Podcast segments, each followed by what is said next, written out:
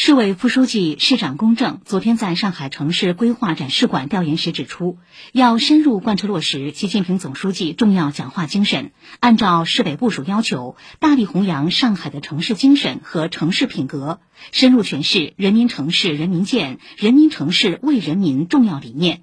将规划馆打造成为了解上海历史文脉、格局形态、发展理念的窗口和载体。激励广大市民积极投身人民城市建设发展，奋力创造新时代上海发展新奇迹。公正指出，上海城市规划展示馆浓缩了上海的过去、现在和未来，是市民和游客了解上海的一扇重要窗口。要讲述好将最好的资源留给人民的上海实践，传承城市让生活更美好的上海世博会主题。让参观者更好感受上海宜居、宜业、宜学、宜游的良好环境，不断增强城市的凝聚力、吸引力、创造力、竞争力和影响力。副市长汤志平参加调研。